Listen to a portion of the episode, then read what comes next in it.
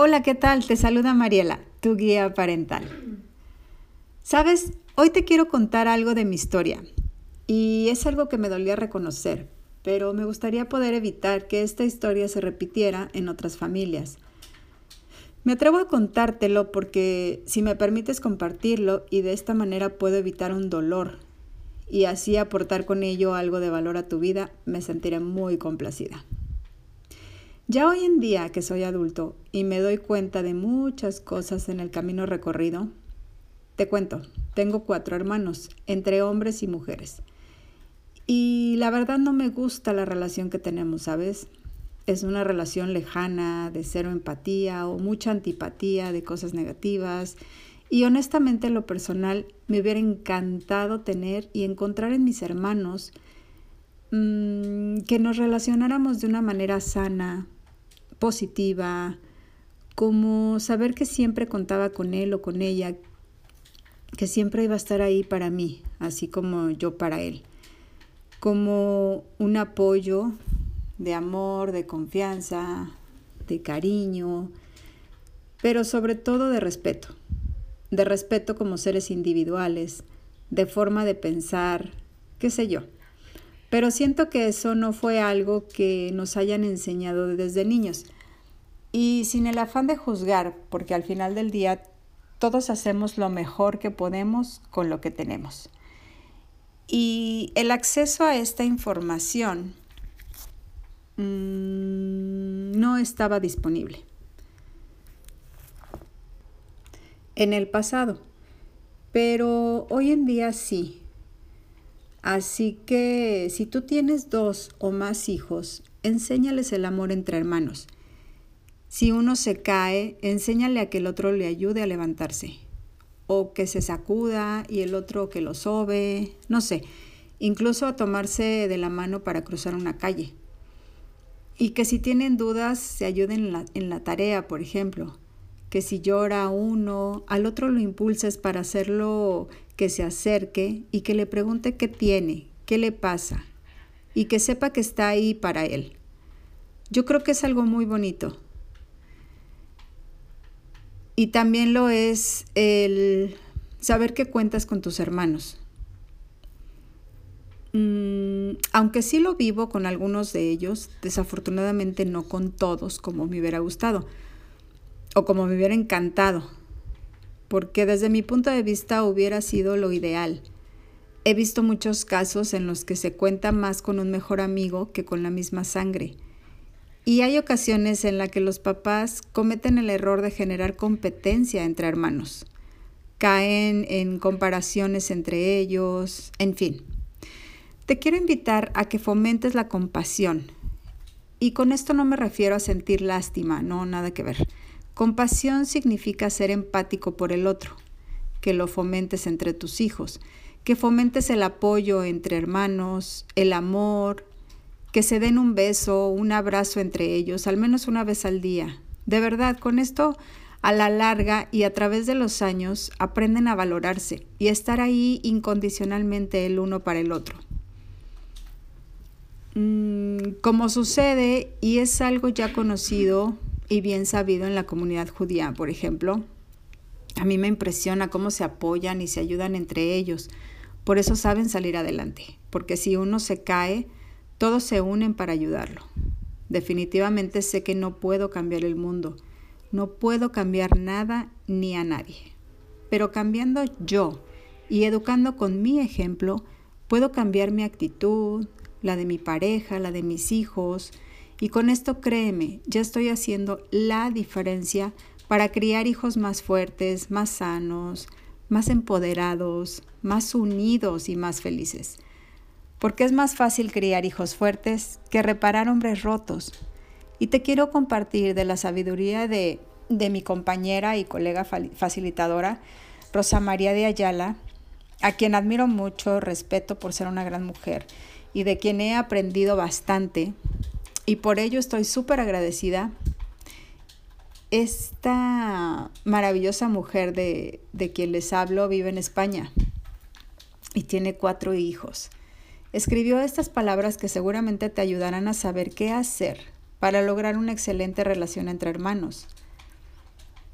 Y el primer punto que, que toca es no tomar partido, no intervenir en las peleas a menos que se estén lastimando físicamente. Espera a ver si lo solucionan solos. Si no, entonces intervenir. Si no son capaces de llegar a un acuerdo, ayúdales a resolver el conflicto entre ellos mismos y encontrar una solución o una reconciliación. Es importante tomar en cuenta a ambas partes de igual manera. Cuando uno interviene defendiendo a uno, esto hace que se genere más rivalidad entre ellos. Y no solo eso, cuando queremos ser jueces, a menudo nos equivocamos. Nos dejamos llevar por las apariencias o por quien salió peor lastimado. Y en realidad no tratamos el asunto con justicia. Aunque creamos tenerlo claro lo que pasó, el problema a menudo es el resultado de toda una historia que hay detrás. No solo ese evento es concreto. Hablamos con cada una de las partes involucradas en el conflicto una parte del manejo puede hacerse con ambas presentes, dándole a cada uno su turno de hablar, y en otro momento conversar con cada uno por separado para reflexionar sobre lo ocurrido y aprender de la experiencia.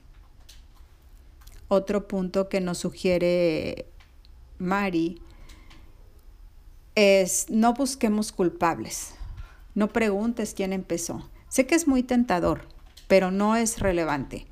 Se trata de buscar ser constructivos. Invítales a narrar lo ocurrido, solo con hechos y sin juicios. Recuerda que ambos tienen cierta responsabilidad en el asunto y cada uno debe asumir la parte que le corresponde. Es normal y muy común que vengan a quejarse contigo con la intención de que regañes al otro. Ah, como les entra regocijo hacer que regañen a su hermano, ¿verdad? Evita que esto ocurra, considerando que esa no debe ser la motivación cuando vienen a contarte qué ha pasado. Más bien, reconducirlos a qué es lo que realmente quieren obtener. ¿Por qué están acudiendo a ti? ¿Cuál es el interés real que debe ser atendido? La forma como tú vas a tratar el problema con cada una de las partes involucradas no es asunto de la otra. Hay que intentar cada una aprenda algo de la experiencia. Otra de las sugerencias es no atices el fuego. Evita las comparaciones, que es lo que te comentaba hace rato, que, que ocurre mucho. Y usar al hermano como modelo. Por ejemplo, mira cómo tu hermano sí saca buenas calificaciones. También hay que evitar las etiquetas, tanto buenas como malas por ejemplo, mi hijo el mayor es muy inteligente o mi hijo el menor es muy desordenado. Hay que evitar todo comentario que puede ser percibido como un favoritismo de cualquier tipo o una ventaja de uno respecto al otro. Cuidado con tu hermano que es más pequeño. El mayor se siente en desventaja y el pequeño siente que puede abusar y aprovecharse de esta situación con solo llorar y entonces consigue que regañen al mayor. Es importante que nutras a fondo las necesidades de ambos eh, con los fundamentos del yo sano, de acuerdo a su edad y su forma de ser. Resalta el hecho de que son especiales y únicos cada uno a su manera. Ninguno es mejor que el otro y en tu corazón hay sitio para todos. Otro punto a tomar en cuenta es la rivalidad y la herida de desplazo. La rivalidad se da cuando un hermano se siente desplazado por otro. Por lo general, esto sucede con la llegada de un nuevo hermanito. Pasan de acaparar toda tu atención y ahora deben compartirla. Y ellos notan la dedicación que requiere el bebé. A esto se le llama la herida del desplazo. Nosotros también, sin darnos cuenta, desatendemos las necesidades afectivas de los hermanos mayores. Por eso muchas veces sienten que deben recuperar lo que el hermano les ha quitado. entre comillas, que en realidad es algo que ya no están recibiendo de ti. Observa qué puede estar sucediendo con sus comportamientos, porque es algo que debes observar en ti mismo. Cuando hay rivalidad es que hay una necesidad de fondo que no está resuelta. Ellos intentan llenar ese vacío, a como dé lugar, pero no saben cómo hacerlo, no tienen los recursos. Hay que revisar los fundamentos y nutrirlos. Ellos lo que buscan desesperadamente es conectar contigo. Y si no encuentran esa conexión de manera sana, intentarán nutrirla de manera disfuncional. Entonces, la recomendación es empezar a dedicarle la atención que necesita ese pequeño. El sistema de atención y contacto debe fluir del mayor al menor. Cuando el mayor recibe lo que necesita, él rebosa ese amor en los hermanos menores. Vas a darles tanto a todos que no necesitarán quitarle nada al otro. Así que hay que hacerlos sentir que los amas inmensamente y dedicar tiempo especial a todos y cada uno de ellos. No está fácil, ¿cierto? Otro de, de, los puntos que nos sugiere Rosy es propiciar acuerdos. Hay que propiciar que haya acuerdos entre ellos. Algo que ayuda mucho es organizar juegos en familia. De esta forma aprenden a respetar las normas y todos están en igualdad de condiciones. Cuando jueguen todos, deben participar definiendo las reglas y las deben de respetar. De esta manera se evitan los conflictos. Mm, si surge un problema, se definen las normas y se, van haciendo ajustes, vaya.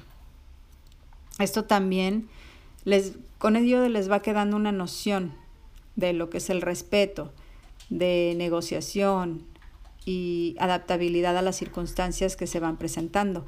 En cualquier caso, no pasa nada si no pueden ponerse de acuerdo, si no pueden jugar juntos, que no lo hagan, está bien pero es parte del crecimiento. Esto también hace parte de ponerse límites sanos, respetar y hacerse respetar. Nos tratamos con respeto, aun cuando no estamos de acuerdo. Si alguno le pegó al otro, simplemente le recuerdas que esa no es la forma de solucionar los conflictos. Si alguno, mm, por otro lado, eh, vaya, hay que explicarles que uno no debe exponerse a que lo maltraten. Así que hay que tomar distancia de quien te pega. Ante esta advertencia, casi siempre el asunto se resuelve de inmediato.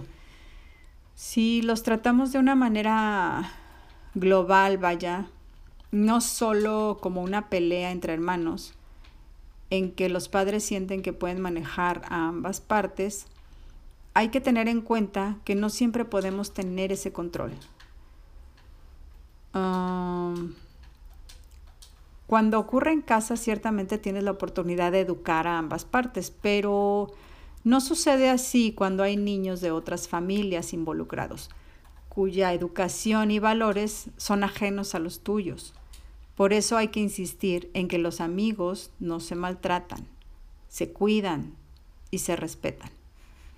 Sabemos que hay padres que incitan a sus hijos a defenderse a golpes, lo cual resulta ah, una atrocidad. Y es una manera de distancia de personas que se comportan así. Otra de las tareas como papás que llevamos cuando queremos este, que nuestros hijos tengan una buena relación es reforzar su autoestima. No podemos controlar lo que dicen o hacen los demás, pero sí podemos decidir cómo nos sentimos respecto a ello.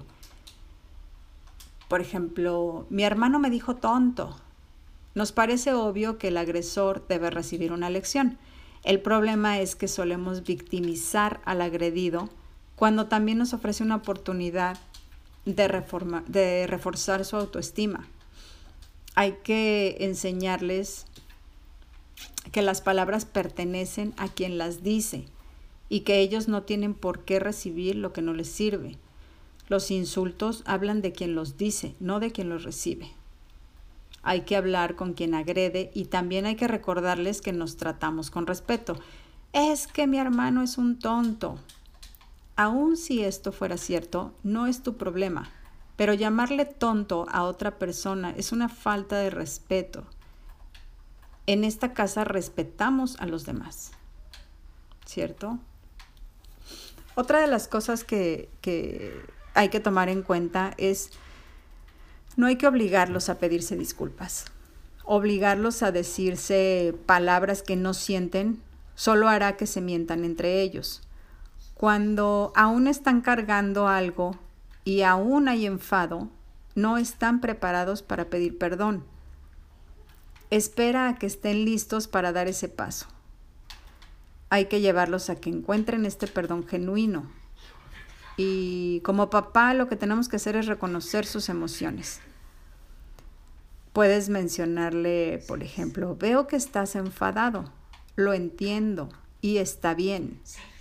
De esta manera, eh, tu hijo se está sintiendo comprendido y atendido. Puedes ayudarle a reflexionar por medio de un cuento, por ejemplo, con animales, en el que narras lo ocurrido de forma no tendenciosa, solo lo que ocurrió, sin juicios. De esta forma consiguen ver desde otra perspectiva lo ocurrido. ¿De dónde viene la rabia? El dolor. ¿Qué les motivó a hacerse daño? y entender de manera más objetiva y respetuosa al otro. Nosotros como papás eh, tenemos que ser el agente catalítico para que encuentren el amor. Porque recuerda, es más fácil criar hijos fuertes que reparar hombres rotos. Si tienes hermanos y tienes una excelente relación con ellos, hazles saber que lo quieres, mándale un mensajito, llámalo y si no tienes una buena relación con ellos, no importa, Quizás las cosas cambien si cambias tú, si cambias tu actitud. Igual mándale un mensaje o llámale o mándale un correo, qué sé yo. Ten un detalle con él. Si tienes dos o más hijos, ¿cómo te gustaría que fueran su relación de grandes? Y sé su ejemplo. Educamos más con el ejemplo que con mil palabras. Te recuerdo compartir este podcast si aporta algo de valor a tu vida y dale seguir para que te lleguen las notificaciones cuando haya uno nuevo. Te mando un abrazo, que tengas un excelente día. Y no olvides que mi correo está disponible para recibir tus comentarios, sugerencias y consultas. mariela.guiaparental.gmail.com Cuídate mucho.